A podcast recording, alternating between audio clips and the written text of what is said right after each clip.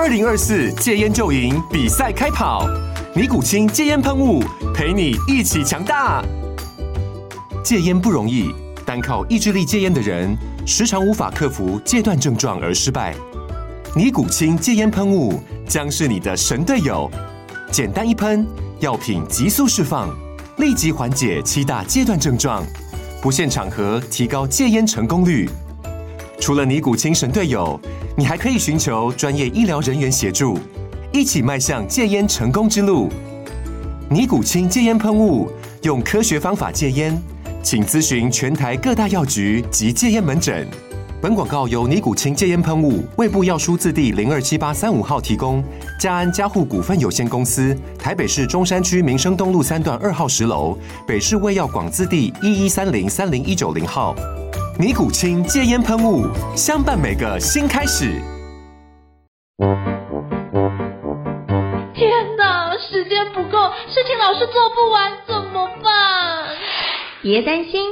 就让高校人生商学院每周陪你充充电，找到方法不抱怨。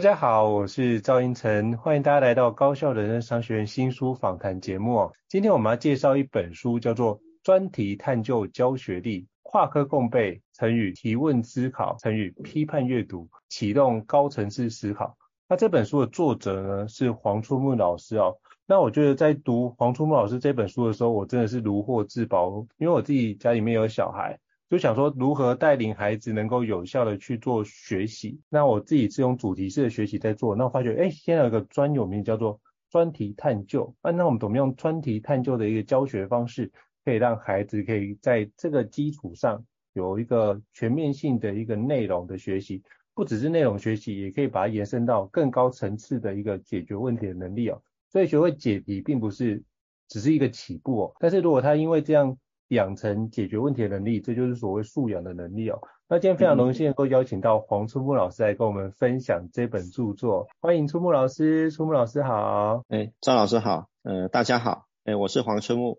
目前在啊台北市立建国高级中学任教。呃，我是学历史的，那会来做这个专利式探究，其实也是因缘际会啊。大概是民国九十二年、九十三年那时候，建中开始规划人文社会科学自由班啊，大大概就呃缘分从那边开始哈，就是因为教呃这个自由生如何去进行。呃，独立研究，嗯，那从那边开始去呃收集相关的资料哈，然后跟很多的学生在这个过程中教学相长，所以他在一路过来有有一个历程啊。那其实一开始这样的主题的书，其实我是写给学生的。那第一本书其实是商业周呃商周出版社的呃我做专题探究，学会独立思考啊，嗯，重点在学会独立思考。其实专题研究或专题探究只是一个过程，那后来大概就。呃，因为这样的一个呃机缘哈，所以亲子天下就说，哎，你要不要写一本给老师的啊？就是怎么带学生去进行这样的学习？那我觉得也是非常宝贵的经验，我就答应了。所以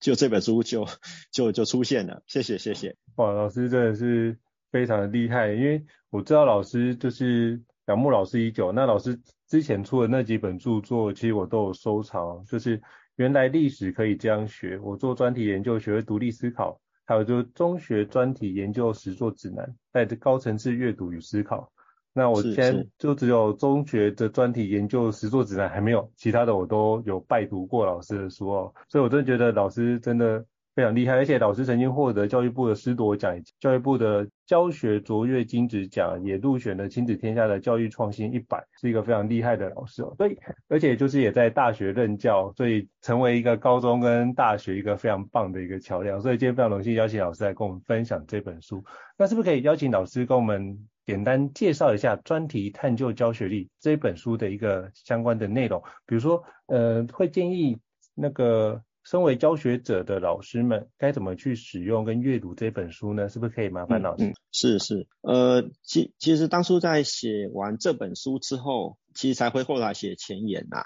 啊，这个一般也都大概都是这样在写的。那当时大概就有想，大概就有想说那个怎么去进行啊相关的那个呃读者的一个建议啊，呃，在这个过程中，呃，就是我大概会建议哈，就是说其实呃有一个基本观念，就是我们读书哈，说实在的，没有必要从第一章啊第一页读到最后一页啊，这是。我们学学生哈读书的习惯，可是我我我不认为应该是要这样读。其实我是建议大家看了目录之后，然后看看呃哪个目录这个标题看起来好像比较有兴趣，你就你就去翻啊。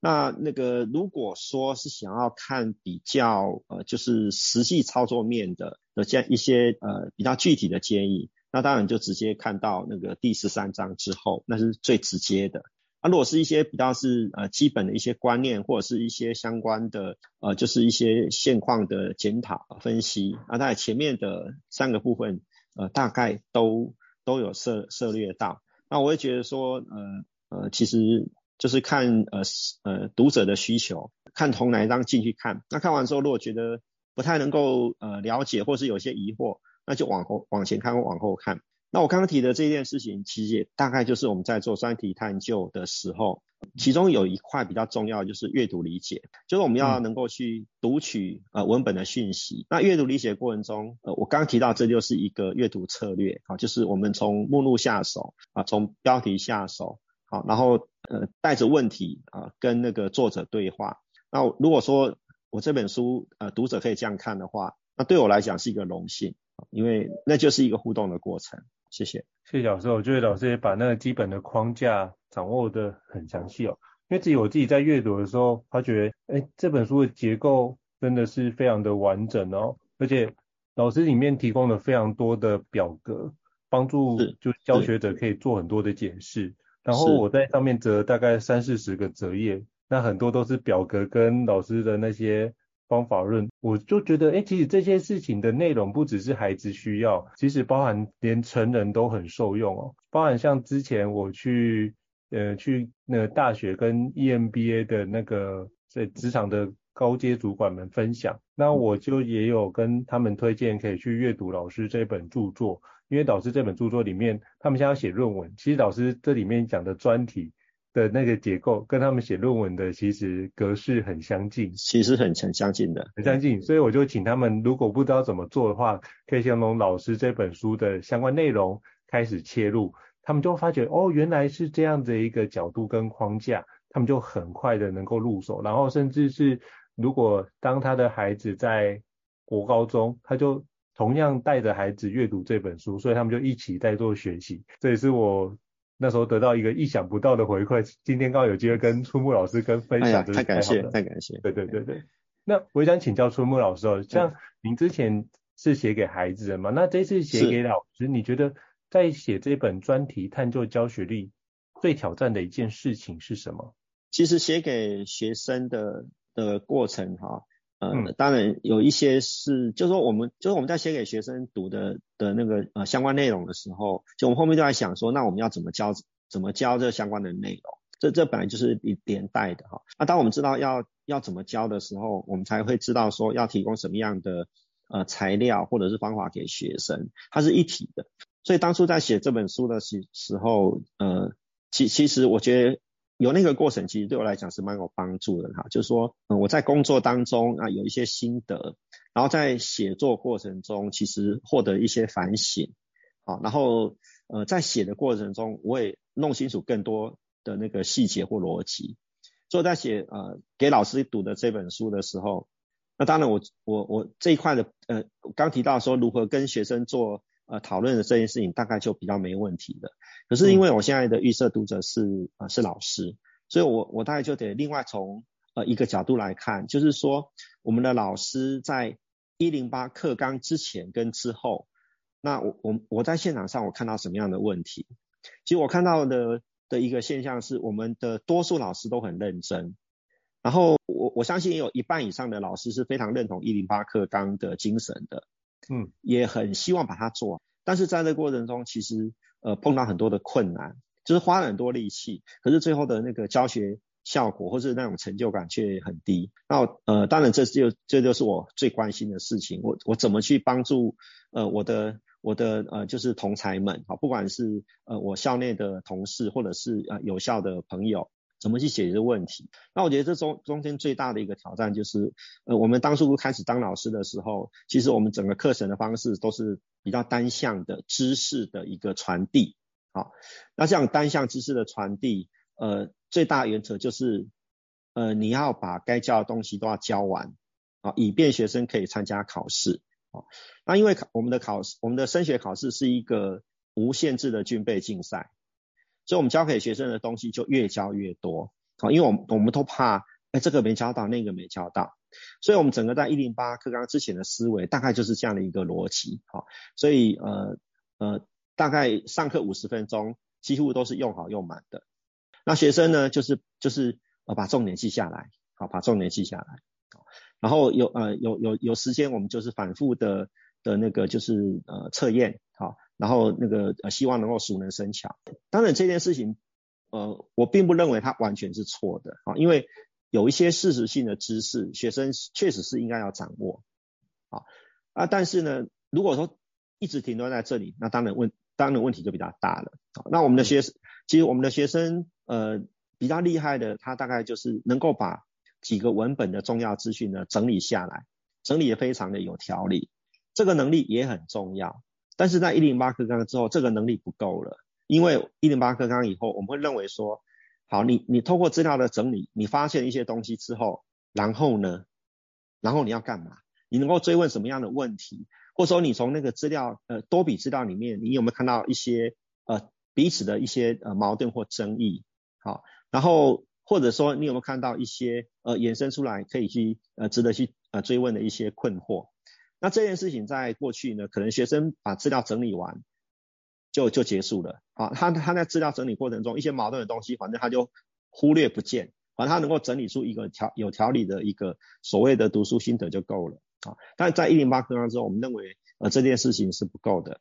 那刚刚张老师也提到一件事情啊，就是说我们发现呃像以建中学生来讲，很会解题。他之所以会来念建中，就是因为他解题的速度跟解题的品质。比可能相对的比其他同学好一些，可是会解题的学生并不见得能够解决问题。嗯，好，因为我们在解题的过程中，其实老师已经把那个整个问题的情境都设定好了。那也就是说，学生在呃，应该应该说，我们去看到一个真实世界的问题，我们转变成一个问题情境的时候，这件事情其实老师已经帮他完成了。所以学生其实是在一个设定的呃问题情境里面去找到一个适当的解题的工具。啊，或者是解题的方法，他就会把它答案解出来了。好，那因为是老师设计的哈，所以通常来讲呢，呃，他通常就是有一个标准答案。好，他不不太会允许有其他可能性，因为因为这样的话，我们在评分的时候就会很困难。嗯，所以这一切一切都是设定好的。可是实际上现实的世界不是这样子的。好的，第一个很少有标准答案。好，恐怕只有呃相对比较好的答案。事实上，那个呃，我们也常跟学生传递一件事情嘛，数学上的最佳解不一定是真实世界一一个一个最优先要去考虑的方法，因为真实世界太复杂了。那另外一件事情就是，你如何把真实世界的呃问题转变成某一种问题形式啊，转变成一种呃那那个就是呃就是呃问题的界定啊，那这个部分呢，也是我们在这过程中发现。很困难的，那老师怎么去教呃学生这件事情？呃，什么事情呢？呃，我们认为解题解题相对其实是比较没那么重要的，好，解决问题可能是更重要。可是解决问题，呃，我们一天到晚要学生讲解决问题啊、呃、的的的的的那个重要性，但是我们发现还有一个更根本的问题，就是如何去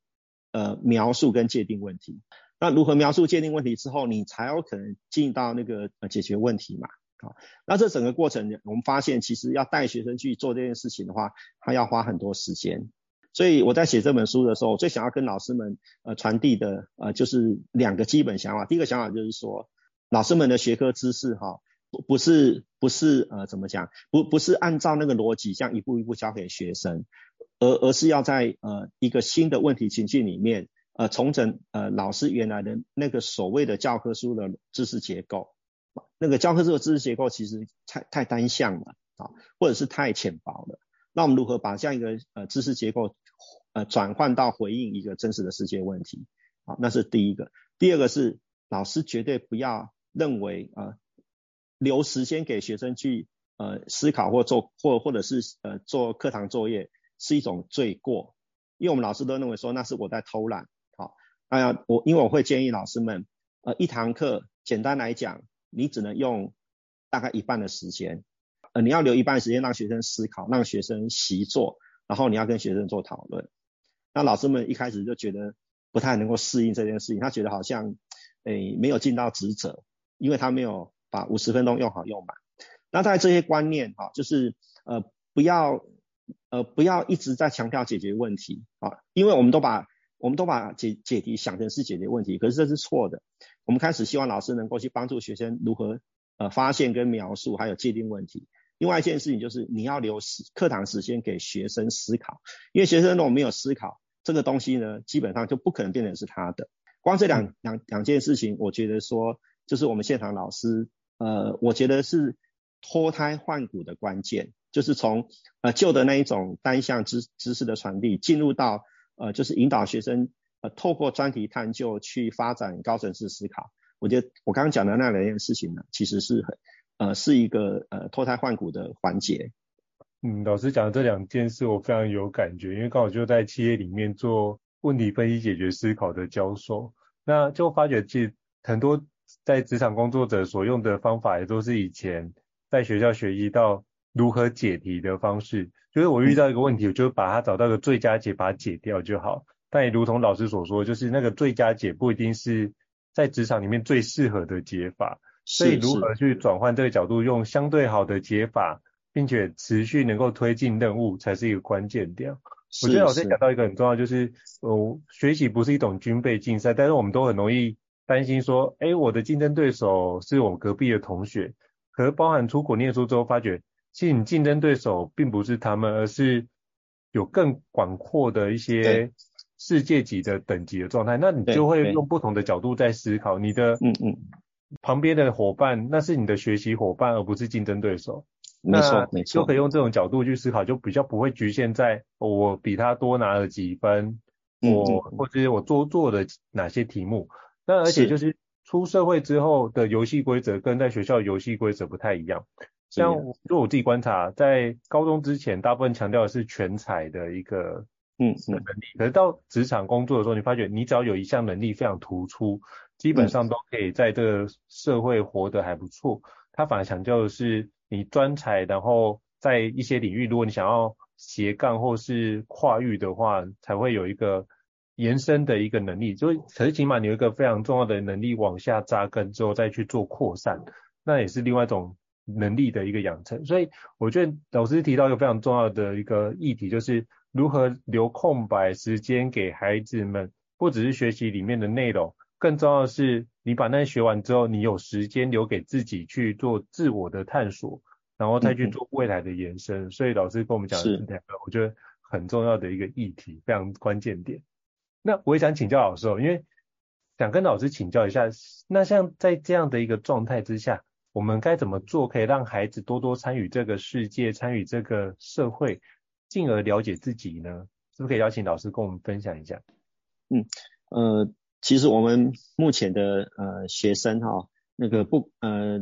呃，就当比如我现在教教书的对象是高中生啊，或者是年纪再小一点的，嗯、或者说我我在呃大学兼课这么多年哈，其实大学生我看都有一个很类似的东西哈，就是说他们多数的人哈，多数人其实生活世界很小很小。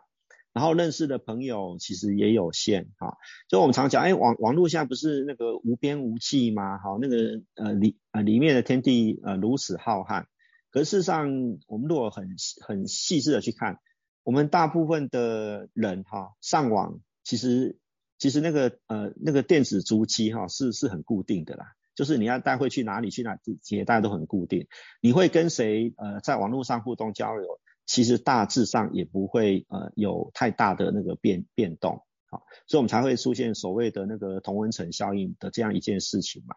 嗯，呃，所以在这情况底下，呃，我想讲的就是说，呃，我们的我们的学生事实上在这个数位时代，他的世界并没有变得比较大。好，那另外呢，因为呃，因为懒人包很多，因为 App 很多，所以呢，其实很多问题透过懒人包或 App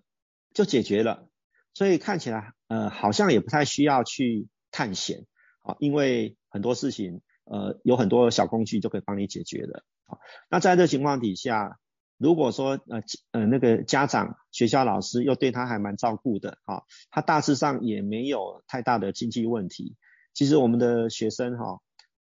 当我去问他们说，哎，你们现在有什么问题的时候，他们都说没有问题。然后我再举一个例子哈，比如说我们去年呃建建中选新的校长，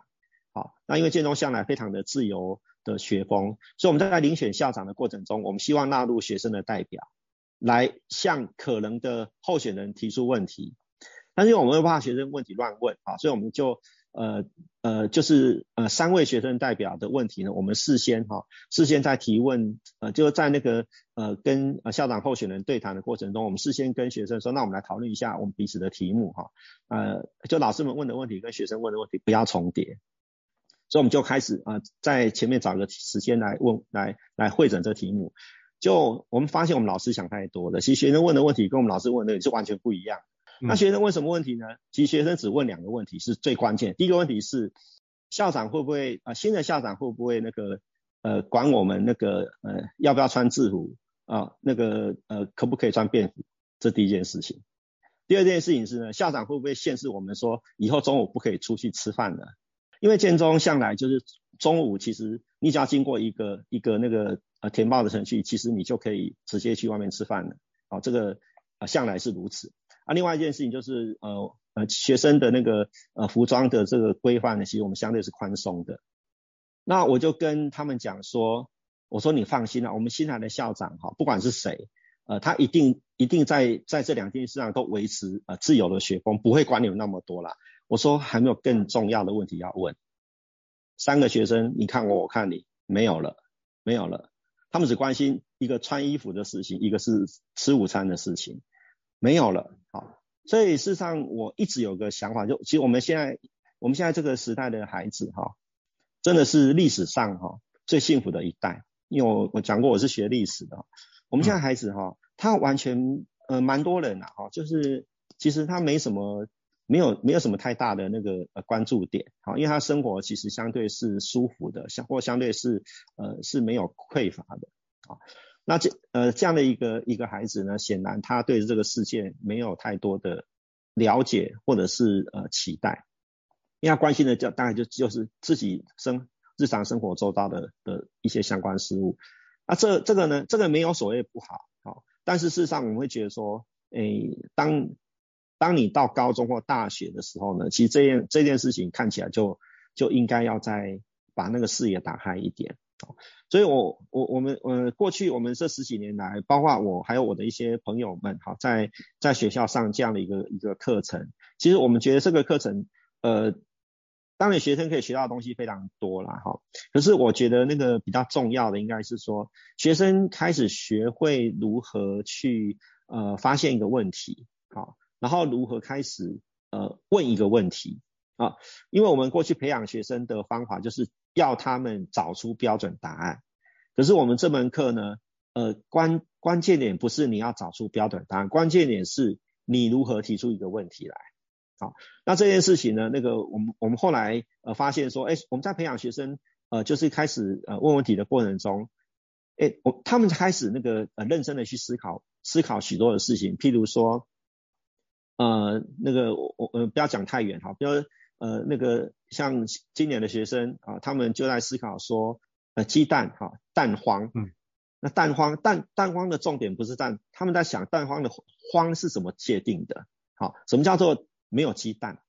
那那个呃呃这件事情看起来就有很多可以讨论的，好，那另外就是说，譬如说那个我我我们我们把天然气哈，我们就是我们的整个呃台湾的发电哈。把百分之五十以上的那个就是选这个这个占比押宝在那个呃天然气，那这件事情呢，到底那个它的那个效益跟风险，那各各是什么？啊，他们就要想这想这样的事情，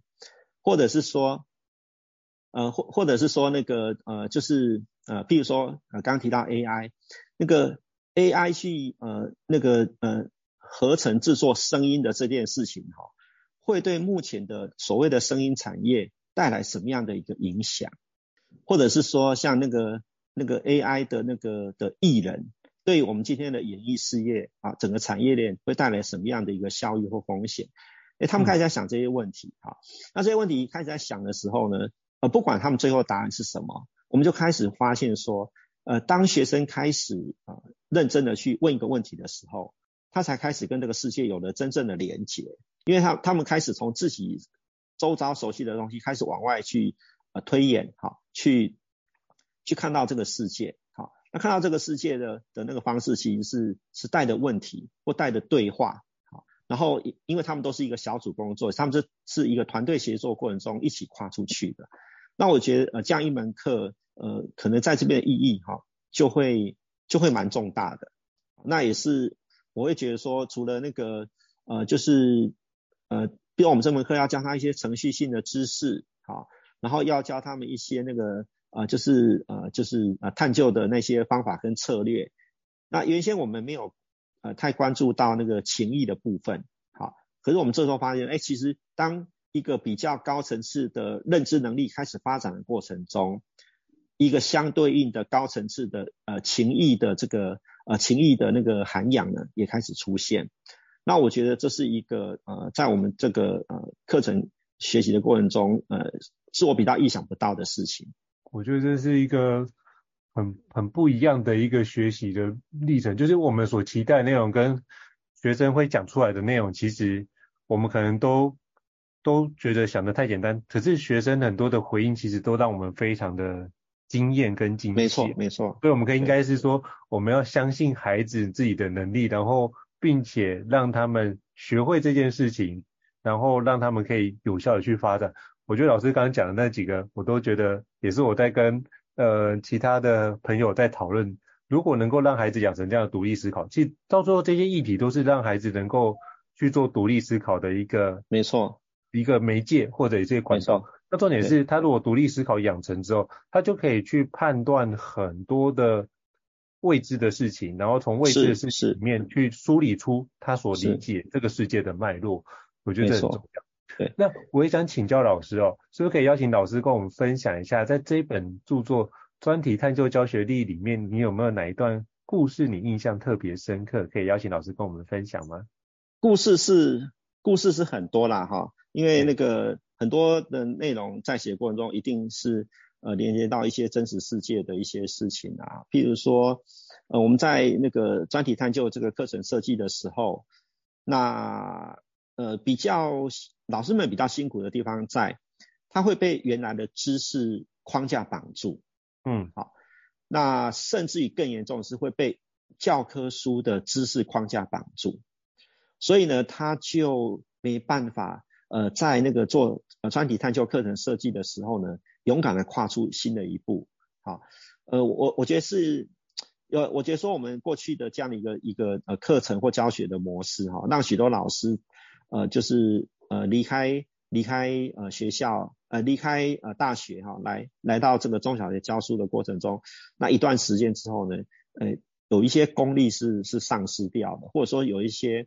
呃有一些在知识的探险的这样的一个勇气呢，好像被消磨掉了啊，所以在做专题探究的时候呢，呃可能就会会比较呃坚守原来自己的自己的知识框架。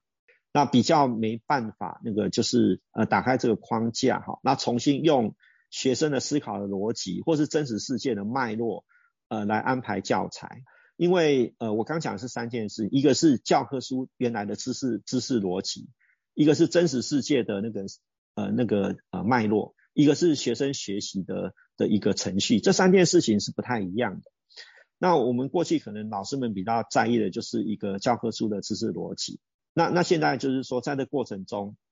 你怎么把呃把原来的这些知识逻辑变成是一个养分，然后转换成带着学生去看这个世真实世界的呃问题情境，或者是呃相关的运作的那个逻辑，好，然后呃按照学生的那个呃学习的那个的那个历程哈，重新去安排整个啊、呃、这个呃知识或者是学习的程序。那这过程中，那个有时候，就有时候我们在跟老师们讨论的时候呢，哎，老师就会非常捍卫呃自己原来的的那个知识结构。所以有时候我会跟他们开玩笑讲说，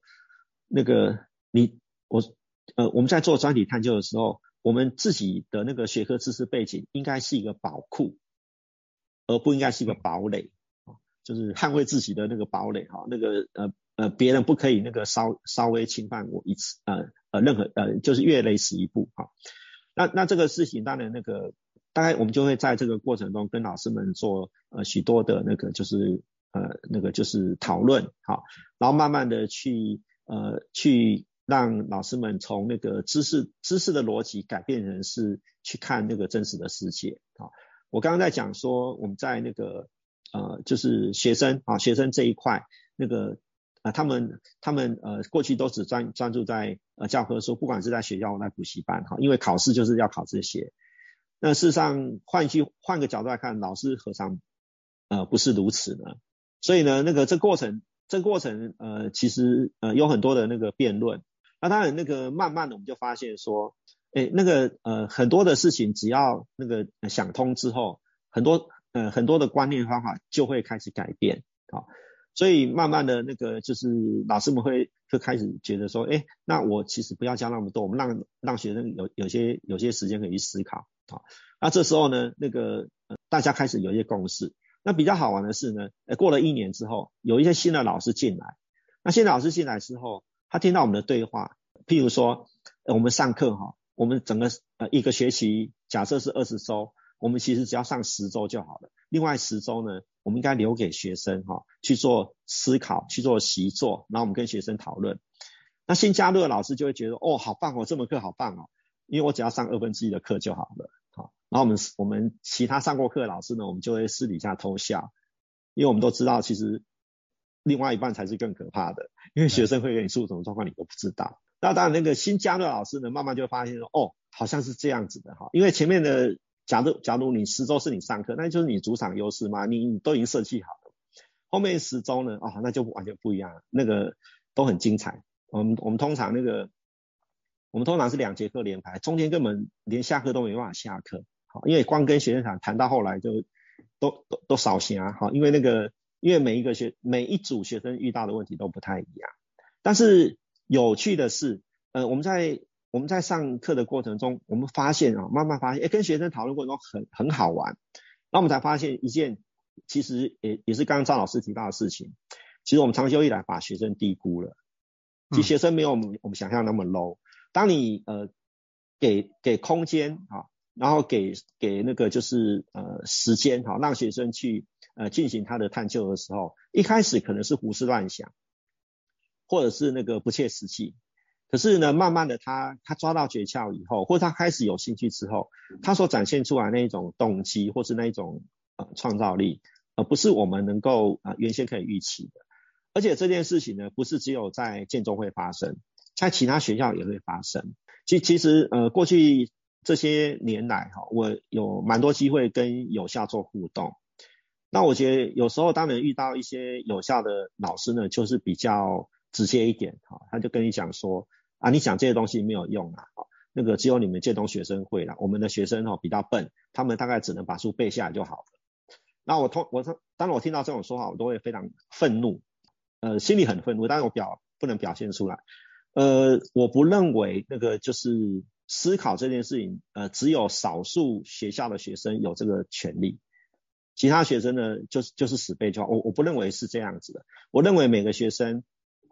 应该都有呃思考的能力，好，而且也有思考的权利。重点是老师怎么去引导啊？那或许是说，诶，有些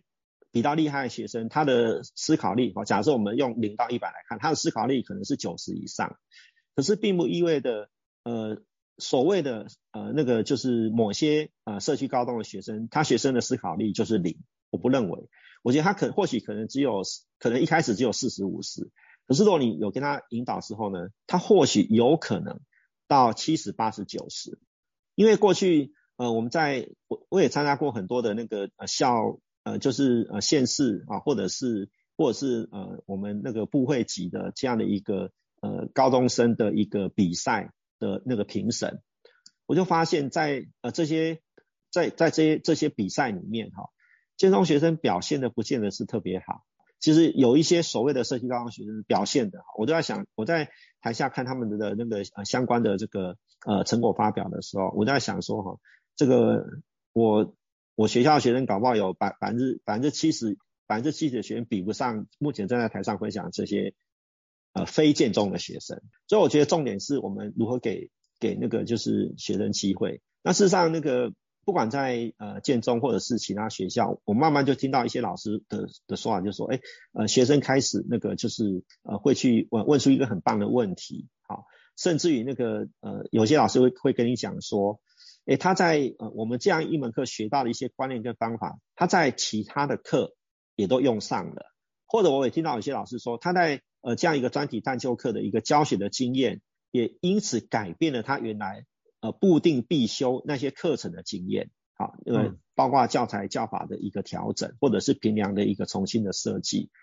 那我觉得这这都是这都是呃让我们觉得是比较开心的事情啊，就是说呃当我们打开了这个空间之后，呃老师跟学生啊，不管是哪个学校的老师跟学生，其实都有一个新的呃新的呃新的一个局面打开的啊，视野打开的，然后啊方法开始啊熟练的。连带的，他对知识的理解的那个呃模式也开始改变了。那我我觉得这都是，我觉得这都是呃在过去这几年来，哦我我听到最最最棒的事情。哇，真的是很棒的一个故事跟老师的见证。所以透过这样的一个方式来学习，就可以去让孩子从由心 inside out 的方式改变他对这件事的一个思考的方法。然后就会改变他看见这个世世界的一个角度，我觉得这是一个非常用根本来来协助孩子一个非常棒的一个思考的历程跟故事哦。那我也想请教老师哦，就是，嗯，这样刚刚老师也提到，就是我们身为老师也要把这件事情怎么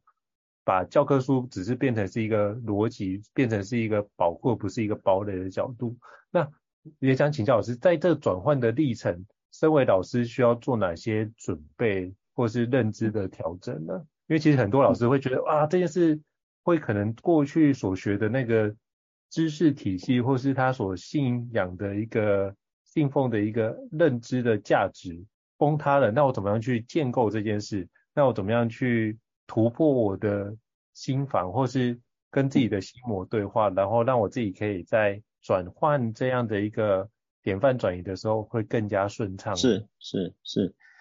呃，谢谢哦，这个是很很重要的问题哈。呃，其实我一开始就提到，其实我们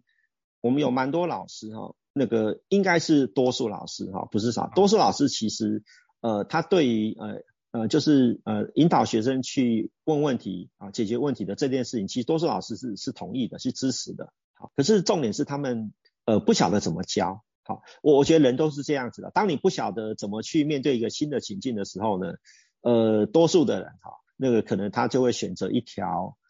呃比较安全的路，或是他比较熟悉的路。好，那在这过程中呢，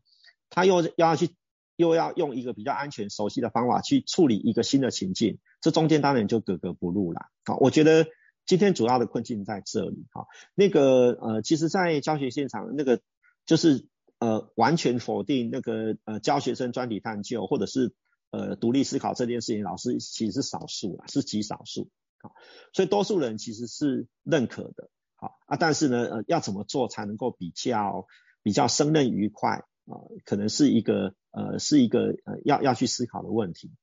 所以那个呃，所以我我在这本书的最后一个部分，大概就在讲这件事情，就是说，当你开始要呃进行这个课程的时候。其实你不要不要太急，呃，其实我过去做我们过去这几年看到一个非常有趣的现象是什么呢？嗯，就当我去呃一些有效呃做做成做这样一个一个呃相关的那个教学经验分享的时候，然后我通常就会说，哎，那你们学校在上这样的课程的时候，你们的那个整个教材设计，那能不能就是我们来交流一下？呃，我必须要讲哈，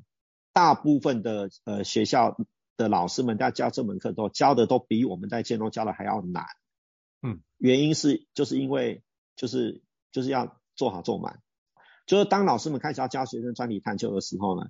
他教的那个难度哈，恐怕是大学或研究生等级的那种难度。呃，也就是说，因为其实蛮多老师他自己的那个研究经验，或者说是解决问题的经验，可能都是留在呃研究所硕博士班的阶段嘛。好，那可是当初他是研究生，好，所以大概他们怎么做，他他这时候要转换成他是老师来教高中生或国中生怎么做的时候呢，这中间的转换其实没那么顺利，所以那个。所以很好玩的就是说，那个呃有蛮多学校的老师会认为说，呃教学生专题探究是只有建中学生才呃才才学得来哈，他们的学生是不行的。可是因为呃整个整个课纲的影响，他们必须要去教这门课的时候，那我却发现其实你教的比建中还难，所以这是一个很很很很矛盾的现象啊。所以也也因为这样的一一个。呃，我觉得是还蛮特别的一个现象，所以才会有那个这本书的第四章。那我尝试要跟老师们沟通说，当你的学生的程度可能一开始没有那么好的时候，那你要怎么去调整你的那个呃教材教法，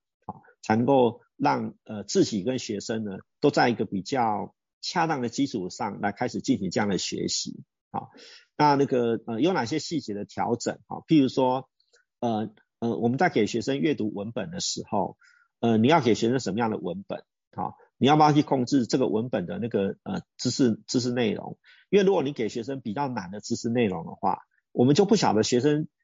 文章读呃这个文本读不懂，是因为知识背景卡住了，还是他阅读策略有问题？我们就不知道这个事情。可是我们这门课基本上不应该教学生太太难的知识，因为我们要教的是方法，所以我们不应该让那个呃知识的难度变成是呃学习的障碍。那这件事情那个想通之后。那那再来就是说，呃，我们的文本，我们的文本那个，你到底要给学生读多多少字啊？其实我们大部分的高中生哈，一千次以上大概就崩溃了，你不能给给太多。然后呢，呃，再再来的话呢，就是说那个有些老师呃坚持那个学生自己要想出一个啊、呃、那个呃专题探究的题目出来，但是这件事情呢是可以辩论的，因为怎么样呢？因为如果你的课只有一个学期，然后你要学生想出一个题目，然后最后最后找出一个解决解决解决这个题目呃呃那个相关的问题问题焦点的那个答案出来，这样是不可能的。好，像我也曾经问过很多很多老师们一个问题，我说请教大家，你们当年的硕士论文的题目啊，是花了多少时间想出来的？我说半年的举手，没有人举手啊，好，通常都一年以上。好，还甚至还有人说最后想不出来，所以是教授给的题目。那我说那不就对了吗？我们的我说你这个学期才一个学期，一个学期就是半年嘛。你要学生想出题目来啊，然后最后又能够写出一个小论文。我说那不是强人所难吗？好，啊这然后我就问问问我们的老师们一个一个问题说，那请问一下想题呃呃想出一个题目来呃这件事情是是一个高中生在这个专题探究的所有的学习过程中最优先的一个目标吗？其实想想不是吧，所以我们我们事实上我们事实上可以给学生一些题目的引导，而不是一张白纸给学生说啊，你这个想题目，呃想清楚再来找我，他就到学习结束也还想不清楚，然后这门课就结束了。所以呃我我举这些例子的意思是说，呃如果你只有一个学期，那么你要教学生什么样的东西，有哪些有哪些呃学习内容是优先的，有想哪些学习内容其实要割舍，譬如说。呃，有些老师很坚持要教学生各种的研究方法，一个学期内。那可是问题是，老师自己是不是对所有的研究方法都很熟悉？哦，那这件事情呢，其实呃，我我比较肯定，我们台湾的老师哦都非常用功。他不熟悉没关系，他自己会去读书，他想办法把所有的研究法都都弄得相当的相当的了解。可是就算是这样子，那请问你要在一个学期里面花多少节课教学生研究方法？譬如说。访谈、问卷、实验，好，还有那个呃田野调查，那这些东西不都不是那么简单的事情。可是老师们就会觉得说，不教学生研究方法，学生就不能够做研究啊。所以我想呃这些历史呢，呃大概我会希望说，在那个就是我我会就是呃我会希望跟老师们做呃相关的沟通，然后让他们在呃整个课程安排上，如果你是一个学习，然后你的学生程度呃可能有不同的那个设定。那你如何去安排你的那个课程的内容，以及那个呃上课的顺序，以便可以让学生从过去的一个单向呃接收知识，转变成开始去呃那个呃那个观察、思考、发现问题跟界定问题。那其实这个转变的过程，用一个学习来让学生，呃，我我刚用的词叫脱胎换骨，我我觉得其实也是一个相当值得的事情。是不是一定要写出一个小论文？我我我不认为那是最关键的。很多人认为说，呃我呃我是一个教小论文的专家，可是恰恰恰恰不是这样子。我恰好是最呃对于呃逼学生写小论文这件事情，我恰恰是反对的，因为。我觉得重点是独立思考的过程，而不是而不是那个形式的产出。因为确实有很多学校规定所有的学生都要写小论文，我我认为这是蛮，诶，学生蛮可怜的啊。就是而且不是只有不是只有一科要写小论文，是好几科。所以我在想说，一个学习学生要写三篇小论文，这是一个什么样的状况？我觉得那是我觉得那个是过犹不及啊。那这是我们目前呃现场的另外一个呃，我觉得我们应该要关心的事情。所以如果让老师们让在这样一个一个呃一在这样一个课程里面做一个合合理可行的安排，我我觉得是一个比较呃重要的事情。是，非常感谢老师跟我们分享，就是不要把手段变成你的目的，就是我们的目的是要让孩子独立思考，小论文只是一个手段，但不是为了追求那个 KPI 而去去让孩子就是专门要把这件事往下推进。而且就像我觉得老师讲的很棒，的在于呃我们学到这么多的研究方法，其实。如果全部都交给孩子，孩子可能遇到一件事情，就是那我现在遇到这件事情，我该用哪个研究方法来看？是是是，因为他也不知道，那他只能去尝试，试了之后没结果，就觉得这个方法没有用。可是并不是这个方法没有用，而是他没有找到一个对的使用方式，因为有一些没错没错前中后的一个方式。那如果老师们可以把这个前中后的逻辑帮他先稍微梳理一下，有一个呃概念啊，有个心里面有这样的概括。说不定他在书写这件事反而会推进得更加顺利，那这也是一个独立思考的一个历程哦。好，非常感谢就是初木老师跟我们这么精彩的一个分享哦。那如果各位听众觉得高校人生商学院不错的话，也欢迎就是在 Apple Podcast 平台上面给我们五星按赞哦。你的支持对我们来说也是一个很大的鼓励。但如果还想要了解相关的一个书籍呢，也欢迎就是留言让我们知道，我们陆续邀请像春木老师这么专业的一个老师来跟我们分享这相关的一个内容哦。再次感谢春木老师的莅临，感谢你，谢谢，谢谢邵老师，谢谢，谢谢，好，好，拜拜，拜拜，拜拜。高校人生商学院，掌握人生选择权。